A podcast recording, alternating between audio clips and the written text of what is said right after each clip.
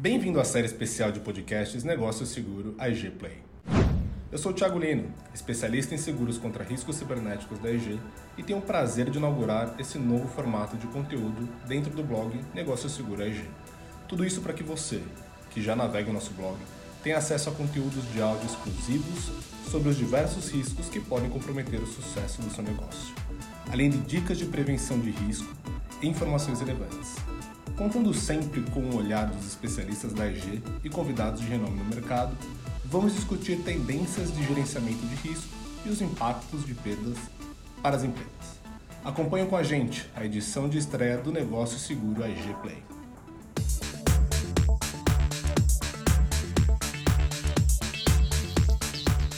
Nesse primeiro bate-papo, vamos abordar um tema que recentemente tem estado em evidência para empresas e suas lideranças a Lei Geral de Proteção de Dados. Empresas e instituições tiveram desde a promulgação da lei, em 2018, para se ajustar às novas exigências, o que tem gerado muitas dúvidas no que diz respeito à coleta, armazenamento, gerenciamento de dados de usuários na rede. Essas exposições podem causar prejuízos e multas que podem chegar até 50 milhões de reais. Por isso, estruturar um plano de implementação de medidas para a nova lei e acompanhamento dessas ações é fundamental para o cumprimento das normas e evitar riscos. É por isso que hoje estou com a Lídice Xavier e o Gustavo Artesi para discutirmos pontos importantes da Lei Geral de Proteção de Dados e compartilhar melhores práticas para que você possa gerenciar esse processo de forma mais eficiente.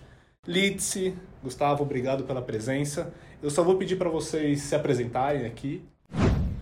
Eu sou Lídice Xavier, a head do jurídico da IDWall.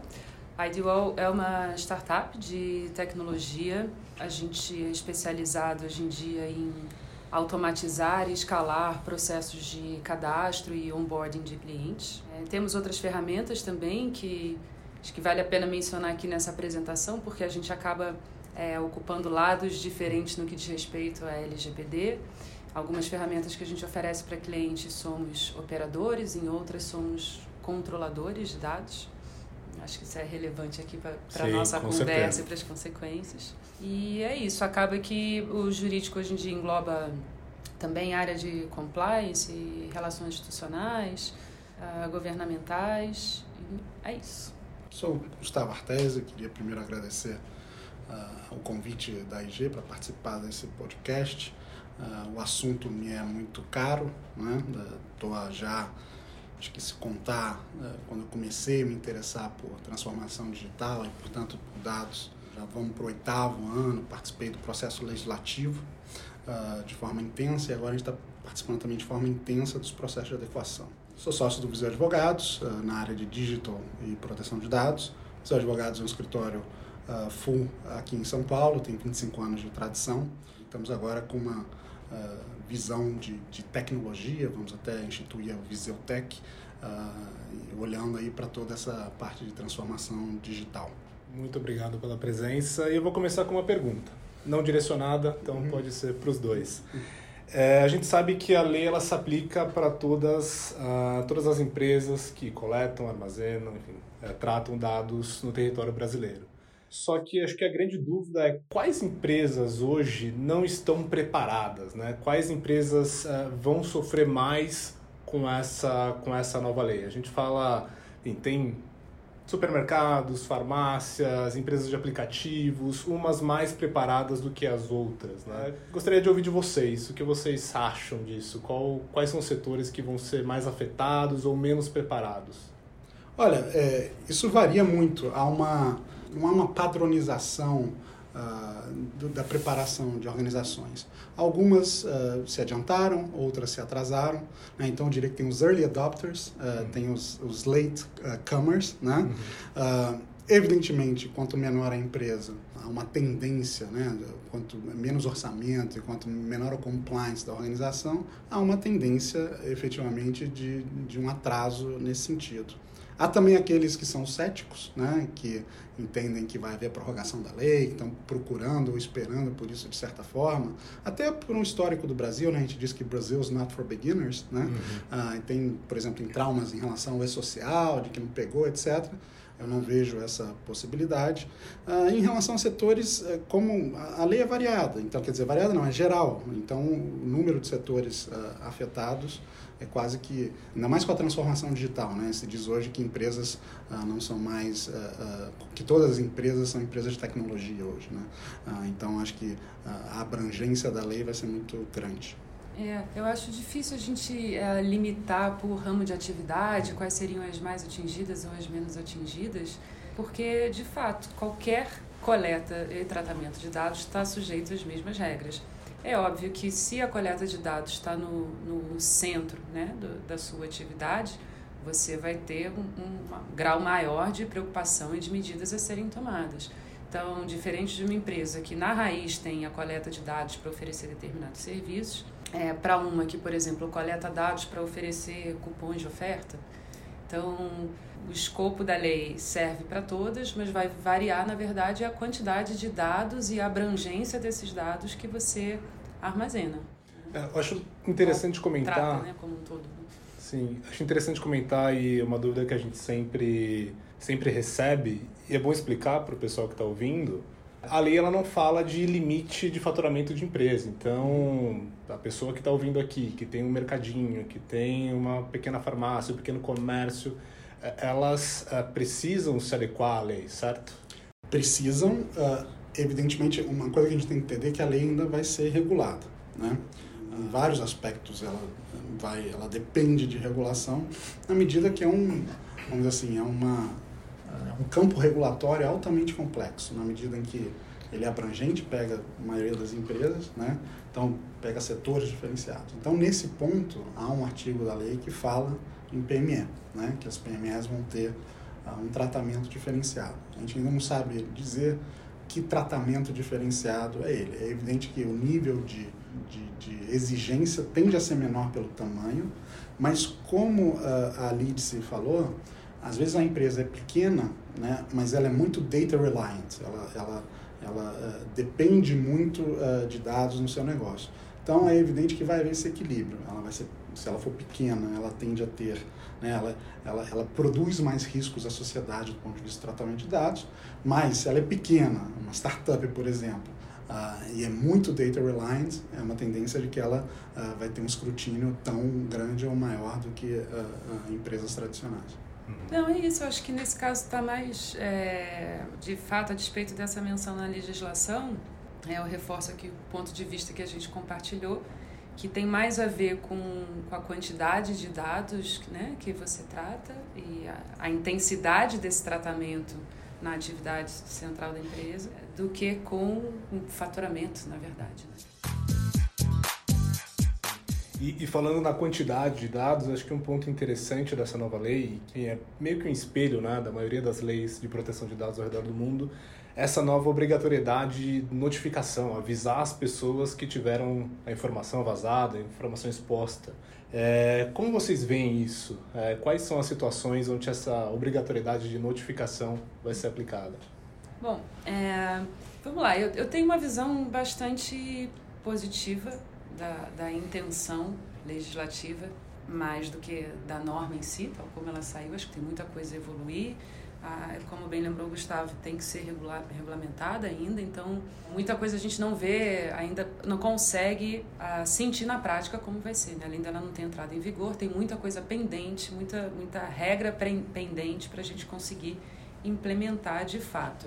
A notificação é, do titular, a meu ver, é mais um dos dos direitos que esses titulares passam a poder ter e exercer.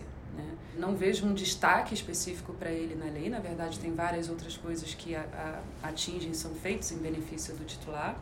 E a minha visão é positiva com relação à lei, na medida em que isso busca trazer uma proteção maior para uh, o titular dos dados, que hoje em dia a gente bem sabe, não uh, ninguém tem consciência de quais dos seus dados estão aonde e para que propósito. Ah, então, acho que ainda é pouco palpável para nós aqui no Brasil.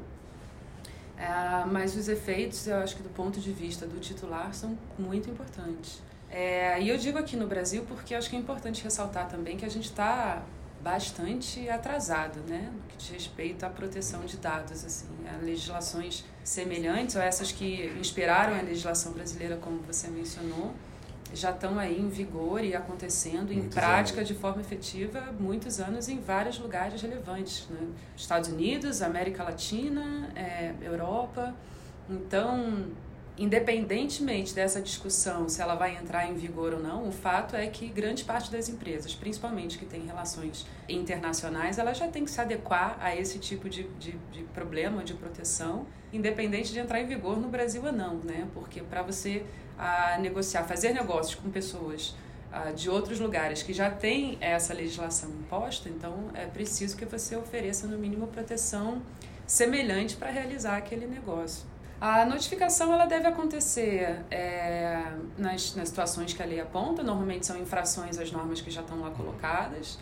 Acho que idealmente não deve ser por um, um veículo de comunicação que a empresa usa normalmente, tipo ah, não é via uma newsletter, não é, não é via uma atualização de política de privacidade. Eu acho que são ah, informações ah, diretas ao, ao, usuário, tem que ser bem explicadas, o usuário tem que entender a partir daquilo quais são os efeitos e o máximo de informação possível que a empresa tiver.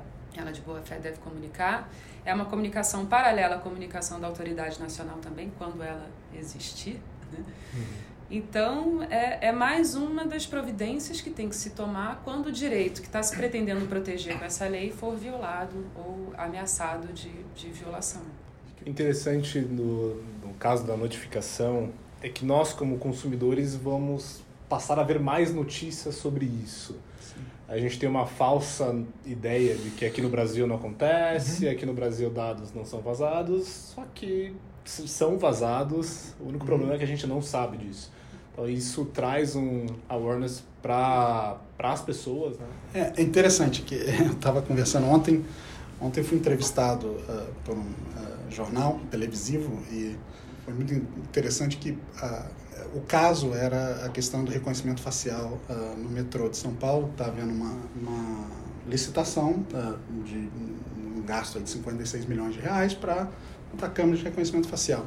E conversando com o repórter que me entrevistou, ele destacou que ah, na ponderação que ele fez, né, ele, ele, foi na porta do metrô entrevistar as pessoas.